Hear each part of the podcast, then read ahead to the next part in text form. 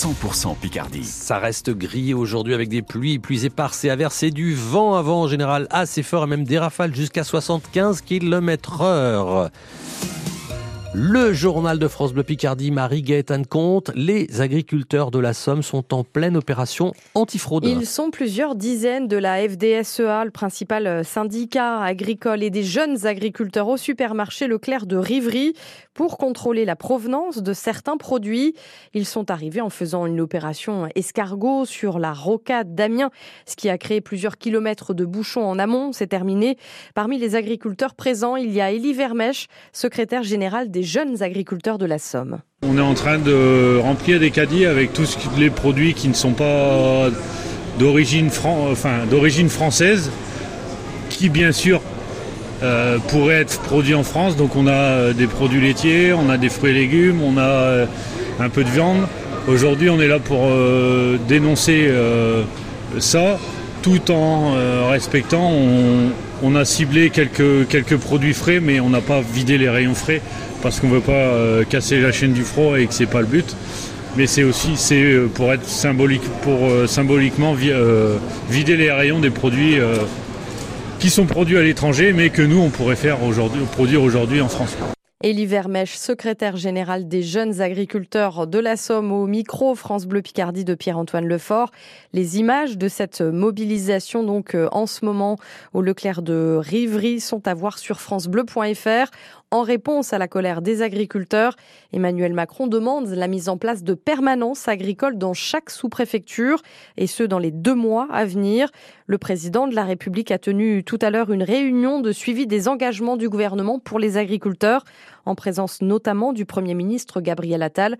Une autre réunion doit avoir lieu demain au ministère de l'économie et des finances après que le chef de l'État a promis samedi un plan de trésorerie d'urgence pour soulager les agriculteurs.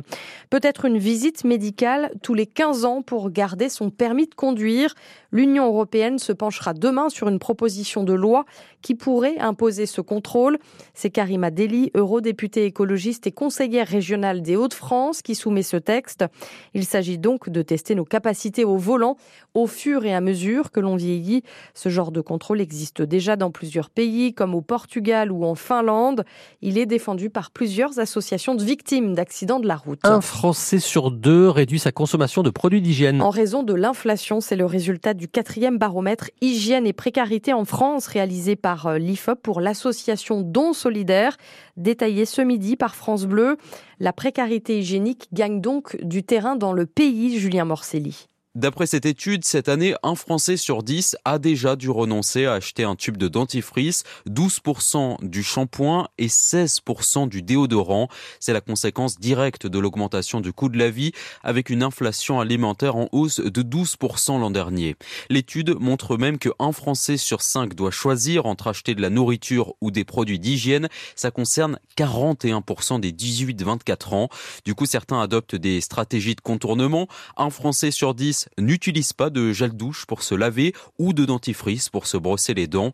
Quant à la précarité menstruelle, elle est toujours importante. 16% des femmes disent aujourd'hui ne pas avoir les moyens d'acheter des protections pour elles-mêmes ou pour leurs filles. Des précisions de Julien Morcelli. Plusieurs chantiers de voirie débutent aujourd'hui à Amiens. Les pavés du quartier Saint-Leu sont refaits pendant deux semaines. C'est le cas par exemple sur le pont de la rue de la Dodane. Et puis sur deux gros boulevards du centre-ville, celui du port et fait d'herbe, des arbres sont abattus. 21 frênes et deux tilleuls sont coupés parce qu'ils sont malades. Amiens pourrait encore perdre une place au classement de Ligue 2 de foot ce soir en cas de victoire ou de nul de Caen à Pour l'instant, l'ASC est 9e après son match nul, 0 partout à Ajaccio ce week-end. Ce sera le menu du débrief du lundi dans la tribune des sports ce soir après le journal de 18h avec Mathieu Dubrul et ses polémistes.